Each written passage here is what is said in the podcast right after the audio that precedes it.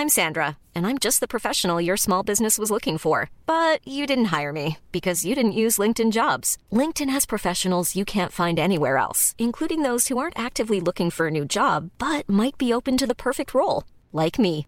In a given month, over 70% of LinkedIn users don't visit other leading job sites. So if you're not looking on LinkedIn, you'll miss out on great candidates like Sandra. Start hiring professionals like a professional. Post your free job on linkedin.com/people today.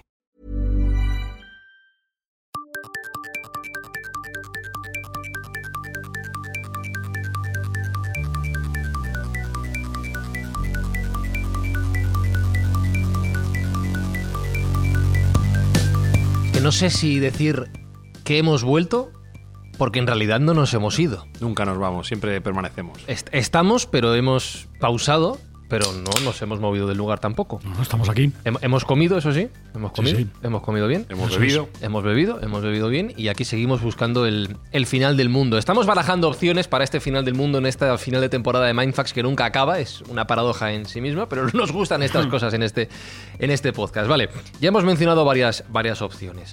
Vamos a hablar, y ya se ha apuntado, de, de los agujeros negros, del concepto de gravedad. La gravedad en todas sus variantes. Porque la gravedad que también nos mantiene con vida puede que nos acabe matando en algún momento. Pero hay ¿cómo algo que no nos pueda matar, Dios mío. Todo nos puede matar. Muy frágil, Hasta la cerveza. Son- La cerveza no nos puede matar. Lo que no engorda. También, eso es verdad. Y lo más peligroso es lo que no se ve. Efectivamente, además Jesús, mira, me ha puesto, me la ha puesto votando y a Hugo porque teóricamente nosotros no tenemos que estar muy alarmados por una muerte por agujero negro, que por cierto, muerte por agujero negro es el título de un libro de Neil deGrasse Suena Tyson, fatal, gran ¿eh? comunicador Sí, está bien. y Tiene título de película porno. sí, bueno, Suena muy mal, ¿eh? no domino tanto el porno como para ver si tiene título de película porno, pero podría ser. En todo caso, Jesús sabe de todo. Nosotros. Me encanta ver que la gente está formada.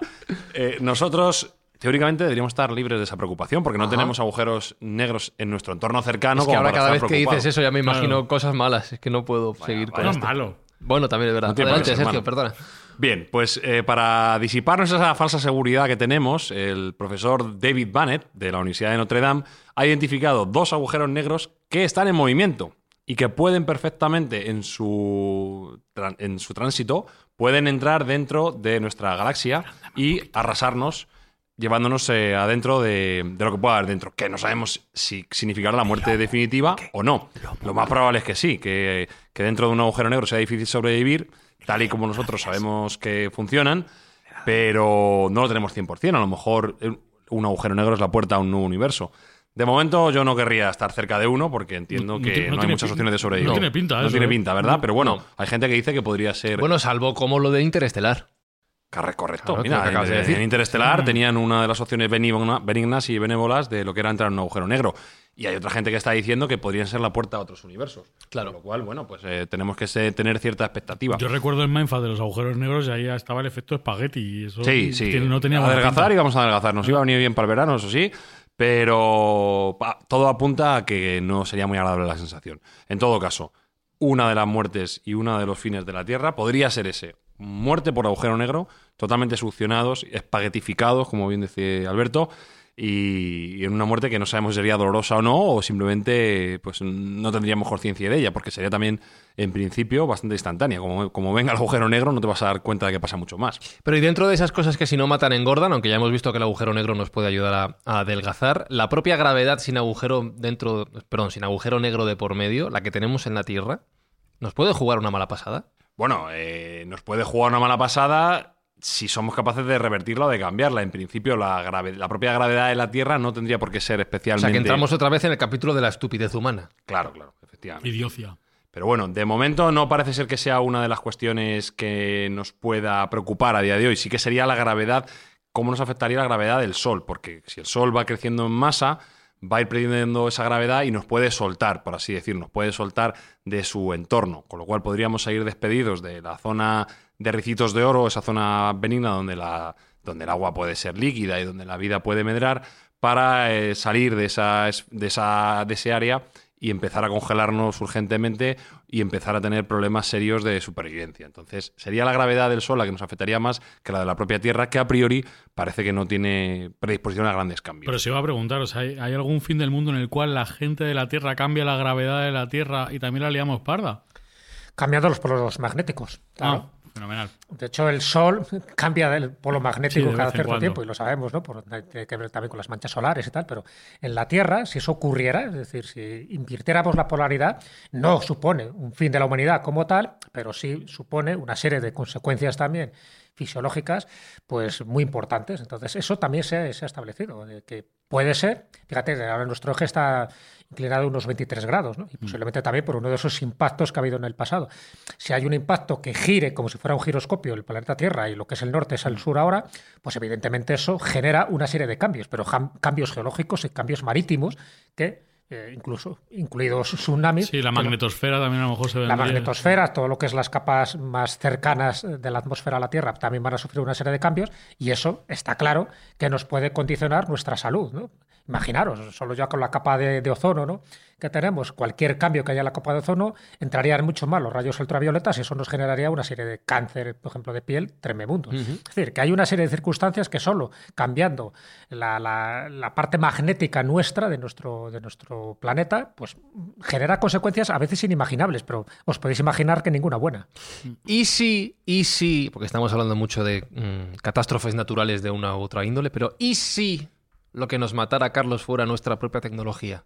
¿Y si se nos vuelve en contra? Pues es una de las cuestiones que está de moda desde hace aproximadamente una década, poco más o menos, que es cuando empezó a pensarse que la inteligencia artificial que los seres humanos parece que estamos desarrollando de manera imparable se volviera en nuestra contra. Es decir, eso puede tener factores filosófico-jurídicos, que sería la idea de que las, las máquinas no tienen por qué tener nuestra empatía o inteligencia emocional y actuarían de manera racional, con lo cual nos podrían considerar en el futuro como un virus. Lo segundo, es decir, un elemento dañino para el planeta, nosotros mismos. Luego esto tendría la visión optimista, que es por ejemplo la de Spielberg en IA, en inteligencia artificial, donde los humanos somos los que hemos criado a las máquinas y por tanto nos añoran como sus creadores de una manera muy romántica y muy bonita. Y luego está la fase 3, que sería la peor, que sería lo que se llama habitualmente la plaga gris.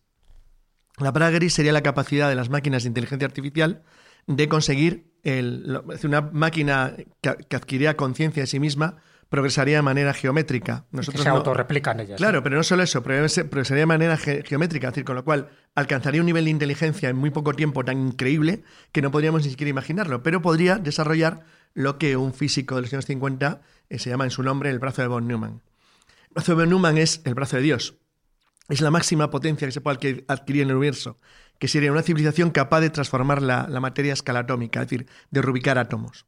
Decir, imaginaos lo que eso significaría. Es decir, yo genero de repente, mezclo átomos de hidrógeno con oxígeno, estoy generando agua en el aire. Es decir, cualquier cosa alquimia más de ese pura, estilo. Es alquimia pura y dura. Sería la capacidad de alterar la estructura química de la naturaleza de manera artificial. Bueno, eso es el poder total, supremo. Entonces, eh, lo que se planteaba era la posibilidad de que máquinas capaces de tener enjambles de máquinas eh, re- autorreplicadas que se pudieran fabricar y crear a sí mismas, llegarían a invadir el, el espacio completo del mundo y cambiarlo. Eso sería una de las posibilidades.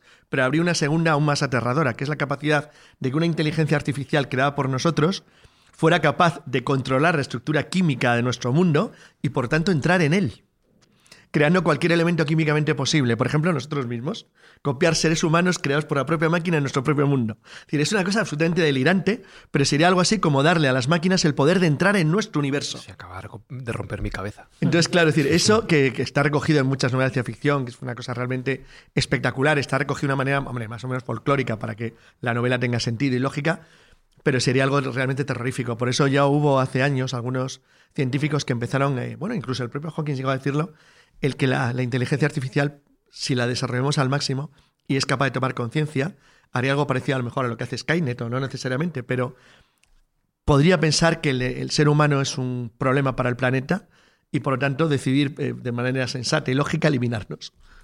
Skynet es la de Terminator. Gracias. No, es muy mindfuck, sí, porque una de las consecuencias de esa plaga gris es precisamente cómo se autorreplican sin control todas estas máquinas, una rebelión de las máquinas, pero al final van consumiendo toda la materia viva Claro. que hay en el planeta, precisamente para eso, para autoabastecerse. Y llega un momento que se produce lo que se llama la ecofagia, es decir, Sí. que acaban con todas la- las posibilidades de vida pues, para sencillamente alimentarse Que y es como para la- replicarse. las teorías de los dragones de, por ejemplo, el Imperio del Fuego, que los dragones se alimentan de lo que ellos mismos van comando, de la ceniza, y al finalmente se mueren porque se han consumido el planeta entero. Pues es algo muy parecido. Mm. Eh, y otra opción que no hemos mencionado, por cierto, Sergio, es, eh, porque esta amenaza viene de dentro, pero ¿y si la amenaza viene de fuera en forma de alienígenas. Ay, Dios. Ah, esa bueno, mola, esa, esta- esta Esto- esto sí que me es gusta. Eso es un fin ¿no? épico, Y como ese. Esto, esto siempre se ha visto en toda la cultura capaz- popular y en el diario de la población. Siempre te- ha habido ese miedo, ¿no? De que los alienígenas de fuera, si es que existen, pues vengan a por nosotros. Venimos en son de paz. Exactamente. Ven- ven- vengan en teoría en son de paz y no sea tal son de paz. Recuerdo, por ejemplo, en V venían en son de paz al principio y luego no era. Y, en Mars Attacks también. Son los mejores. Sí, en Mars Attack está claro, pero. Eran cabezones eh, y con cerebro grande. hay una cierta, un cierto temor en el imaginario colectivo de que estos alienígenas, si puedan venir, no vengan de buen rollo, sino que vengan a comernos o a, a erradicarnos Yo o- a quedarse en- con nuestro sistema, nuestros recursos naturales. fi- fi- pop siempre, casi siempre son malos, salvo ET. Sí. Creo que, era más, Carlos, creo- más. creo que era Carlos también que decía que, que en cierto modo eso es porque son un reflejo de nosotros mismos, ¿no? Ah, Que de nuestra más mm, oscura humanidad y hay una cierta mitificación con los extraterrestres que no dejan de ser, pues eso, reflejo de, de nuestra propia personalidad como, como raza y como entidad. Yo personalmente creo que esta hay que descartarla y, y me explico. Si alguien es capaz de viajar distancias interestelares, tiene ese tipo de tecnología, tiene tecnología de sobra para hacer oro, para tener agua y para no tener que comer humanos. Entonces, eh, No, pero personalmente... el juego lo hace porque les gusta. También es que tiene. que- Ah, bueno, eso podría ser, podría ser. La carne de humano que- les resulta exquisita. Sí, nada, que les mole, que ser, les mole. Podría ser, pero yo a priori la descarto. De hecho, digo más, eh, creo que si hay alienígenas en la galaxia y podría ser, porque últimamente cada vez eh, las cuestiones apuntan más hacia eso y los vídeos que estamos viendo y las desclasificaciones del Pentágono van en esa línea, yo creo que no serían en ningún caso naves tripuladas, sino que sería igual que nosotros mandamos sondas, pues mandarían ellos sus propias sondas de tal modo que no haga falta que se, que se el viaje, por así decirlo, que el viaje tiene que ser un poco coñazo, ¿no? Sí, hombre, Que, fíjate si tienes que verte series y películas. échale ahí años. Claro. A no ser que plieguen el espacio-tiempo y. También. o sea, bueno, pueden plegar, pero aún con eso y con todo, imagino que llevará su tiempo, ¿no? Que no, no será de hoy para Bueno, mañana. ahí, ahí, ahí, ¿no? También. Eh, y hablando, hablando de tiempo, una cuestión importante, Jesús, tú que tienes contactos en todas las esferas, eh, ¿para cuándo? ¿Para cuándo podemos esperar este, este fin del mundo, este fin de la humanidad? Bueno, eh, hace años, en La Rosa de los Vientos, Carlos y yo, eh, había una sección específica todos los años que teníamos las profecías que no van a ocurrir. Porque siempre, todos los años, eh, imagínate, si estábamos en el 2000, pues las profecías del 2001. Y Pues no sabíamos. pues no han haber. matado veces al Papa. Claro, exactamente. Entonces íbamos contando todas aquellas profecías que estaban previstas para el año siguiente y además poníamos la coletilla de las que no iban a ocurrir. Porque las Y acertabais. Y acertábamos, evidentemente, porque estamos Bueno, aquí. incluso en las otras aciertas siempre. Es que es inevitable. Por ejemplo, yo como he escrito dos, dos Findus, entonces como, como era... como- Explica lo que es Findus, que no todo el mundo Por sabe. favor. Es Eh, una marca de es- congelados. no, escribir un Findus es en términos periodísticos, es eh, tú eh, dejas un artículo congelado que tú vas a utilizar en el futuro, ¿no? Por ejemplo, decir, todos los periódicos españoles de gran tirada tienen un artículo, como lo ha citado eh, Fran, sobre Claro, la muerte del Papa. los obituarios. Entonces, claro, en el momento que el Papa muere, pues tú con dos líneas que corriges tienes el artículo hecho en dos segundos. Bueno, pues yo escribí, eh, Miguel del Rey y yo escribimos dos Findus, uno sobre Mandela y otro sobre Castro.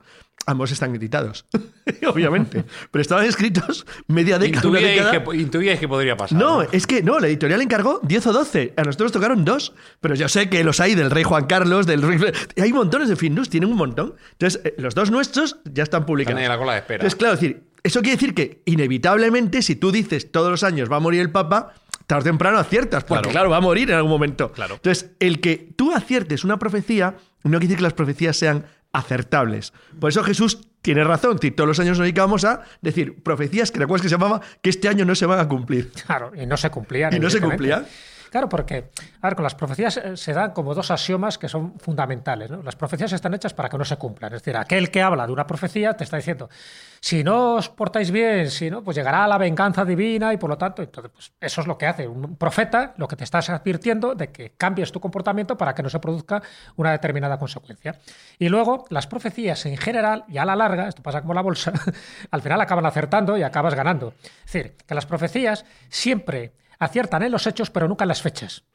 Y esta es una de las, Exacto. de las normas básicas. Cada vez que alguien pone una fecha, porque lo ha visto, porque ha visto un desgarrón en el espacio-tiempo y ha visto una fecha, se equivoca porque, ya lo hemos comentado alguna vez, hay muchas líneas de tiempo. Entonces nosotros pensamos que la línea de tiempo que tenemos ahora es la que va a continuar, pero luego cada decisión nuestra genera unas líneas de tiempo diferentes. Pero bueno, dentro de eso hay gente que se aventura a decir fechas. Bueno, pues quitando las clásicas de Nostradamus, más bien no las de Nostradamus, sino de los intérpretes de Nostradamus, como ya Charles de Von Brun, que iba escribiendo un libro a medida que se iba equivocando. Pues claro, porque decía, Nostradamus ha dicho que va a haber una tercera guerra Pero mundial. el tío ganaba pasta con y ella. ganaba ¿eh? pasta, Hombre, sí. claro. Claro. Pero claro, pero no era Nostradamus, sino que la, la interpretación que hacían algunos intérpretes, y en el caso de Jan Charles de From Brum, cuento porque era el más conocido. Con San Malaquías pasa lo mismo, ¿no? En teoría, este papa ya debería ser el que hubiera sido el del fin del mundo, ¿no? Porque Este es, el anterior- papa, este es el Papa Negro según San Malaquías. Claro, el Papa Negro tampoco, porque el Papa Negro Papa también, Rojo. sabes que hay otra interpretación diciendo que el Papa Negro es el general de los jesuitas, que también se le llama Papa Negro, por lo tanto, la, la profecía iría por esos lados.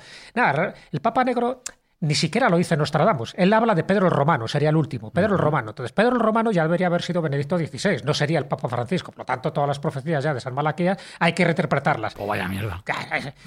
Pero luego hay otro tipo de profetas que, bueno, que son como más recurrentes y más creíbles. De vez en cuando las psicografías de Solari y Que Paravicini. va muy bien, pues, para el Chini, muy bien, voy- yo buen camino, tío voy a buen camino el tío. considerable, pero dio fechas también. Y dio fechas, por ejemplo, el 2000 o el 2002, que también se han equivocado. Sí, Pero porque bueno, el mundo se ha acabado ya unas cuantas veces. Claro. Yo no he visto más bluff que lo de los mayas. Por poner solo unas pocas pues, fechas, tremendo. y no voy a hablar de las que va a haber para el siguiente año, que que hay varias, ¿no? Para el 2022 o para el 2023.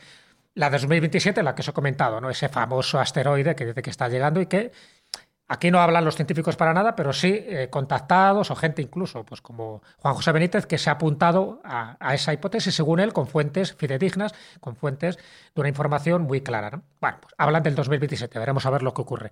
Pero luego, por ejemplo, eh, sabéis que hubo unas profecías apócrifas atribuidas a Juan XXIII, ya que estamos hablando de papas, un libro de Pierre Carpi, donde a Juan XXIII, que decía que había sido iniciado en una secta masónica, le habían dado una información. Y él hablaba de que el fin del mundo sería en el 2033, pero por una regla de tres, nunca mejor dicho, porque decía que iba a ocurrir dos mil años después de la muerte de Cristo, como Cristo murió a los 33 años, por lo tanto en el 2033. No tiene más finalidad. Pero como que eso. tampoco sabemos si Cristo murió en el año 33. Claro, pues Todo el mundo apunta que murió con 40, más o menos.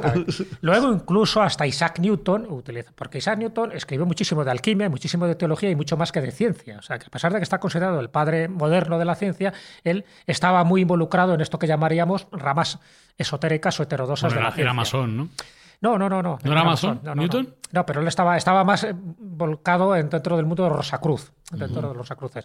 Y lo que hizo Newton fue utilizar mucho la- las Sagradas Escrituras, porque él pensaba, antes de que se hablara de un código secreto de la Biblia, que él que había un código matemático en la Biblia, y en concreto en los libros proféticos y sobre todo en el libro de Daniel. Y entonces, él haciendo una serie de cálculos matemáticos, logísticos, eh, em, cabalísticos, porque él también conocía la cábala, llega a la conclusión de que el fin del mundo va a ser en el 2060. Nos queda mucho todavía, para entonces ya te- seremos turistas espaciales.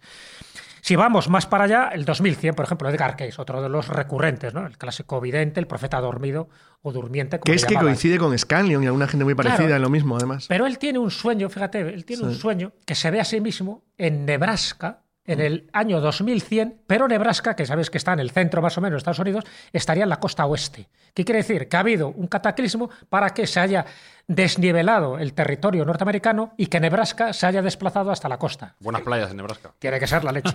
Y él se ve a sí mismo y por lo tanto dice que haya ocurrido una catástrofe y, y da gracias de que él no pueda ya vivir físicamente ese acontecimiento. En Los Profetas del Bosque, un libro que nosotros editamos al general Sánchez libro. de Toque. Menudo libro, qué maravilla. Toca, pues una maravilla. Y Los Profetas del Bosque hablan reiteradamente de una serie de señales que se tienen que producir, muchas de las cuales ya se han producido, que darían lu- lugar a la Segunda Guerra Mundial, y otras cuantas que están por venir. ¿no? Por ejemplo, tres días de oscuridad, o que llegará una especie de meteorito de señal, que también corresponde, curiosamente, con las profecías de la Virgen de Garabandal o con la Virgen de Medjugorje, que también hablan de que, cuidado, va a haber una señal en el cielo, con lo cual la gente se va a convertir, y los que no se conviertan, pues llegará una amenaza y un castigo. Bueno, pues eso también es muy reiterativo.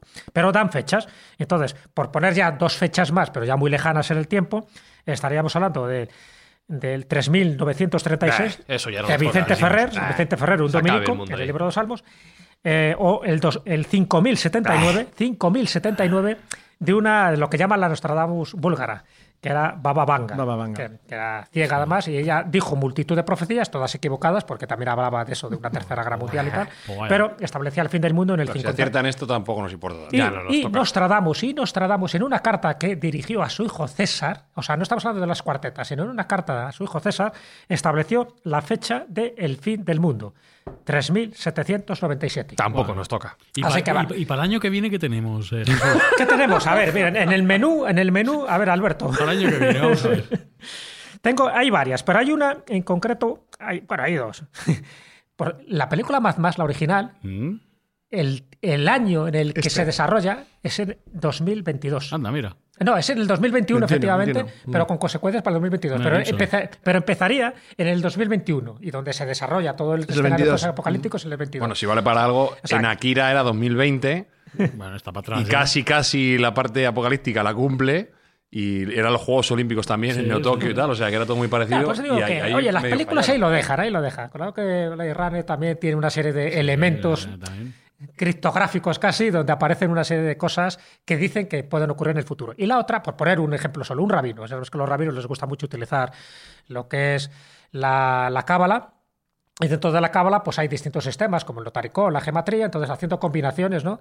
de palabras con números y con fechas. Y establece que, eh, que en el 2022, estoy hablando del rabino Glacersos, como se llama, es- sería también ese fin de los tiempos, no tanto de un fin de los mundos, sino de que algo va a ocurrir.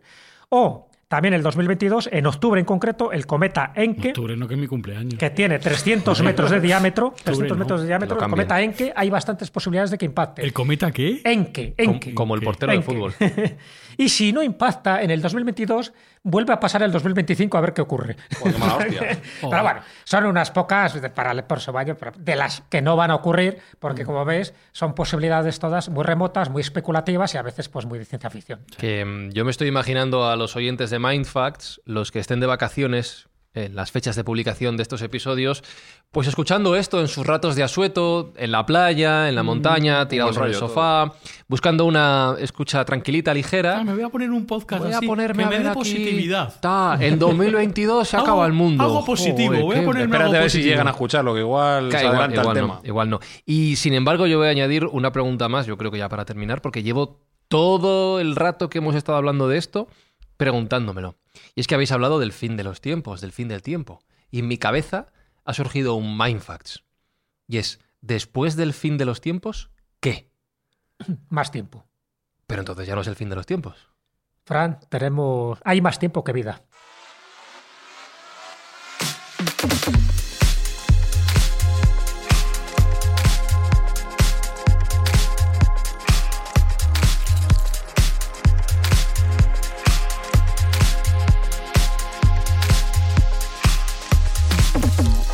Ya sabéis que en Mindfacts buscamos eh, todas las semanas los límites de la ciencia, de la tecnología y hoy del límite de la capacidad humana cuando uno tiene hambre.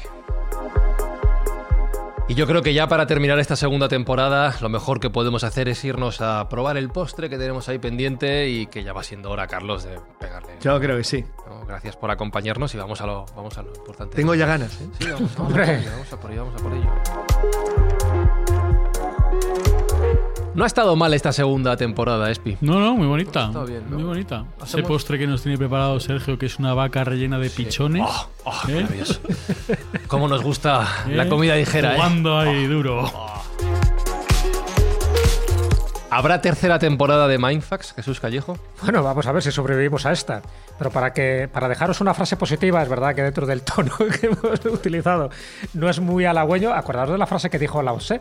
Dice, lo que para una para una oruga, una oruga es el fin del mundo, para el resto del mundo es una mariposa. Yo me quedaría ahí con la profecía de las langostas del Titanic, Ah, también, es verdad. que es muy práctica. Para los que iban en el Titanic fue el fin del mundo, menos para las langostas, que iban a ser cenadas. Pues llegamos al final de esta segunda temporada. Sergio Cordero, creo que ha estado bien. Vamos, ha estado espectacular. Muy contento, no nos podemos despedir mejor por todo lo alto con este invitado que tenemos de Postín y lo bien que lo hemos hecho durante toda la temporada. Eh, hemos eh, donado juguetes a niños, vamos a donar mil kilos de alimentos al banco que lo necesita. Y yo creo que va a quedar una temporada muy curiosa y deseando que llegue la próxima. Y déjame que mande un pequeño recado o una tarea para los oyentes que se puedan quedar huérfanos durante este verano, que no va a haber Mindfax. Bueno, en realidad yo no sé cuándo se va a publicar esto. a lo mejor cuando se estamos a publique, pero una, dos pequeñas recomendaciones. En primer lugar, quiero recomendar el mejor podcast del año pasado, que fue Buscando una Luz, de dos tales, Fran- Francisco Izuzquiza y Alberto Espinosa. Eh, ese es un poco menos buen rollista, porque... Sí, ese tampoco es para escuchar en la playa. no es como No. muy de verano, pero que no dejen de escucharlo, fue el mejor podcast del año pasado, sin duda alguna, y me atrevería a decir en habla castellana y no castellana, pareció brutal.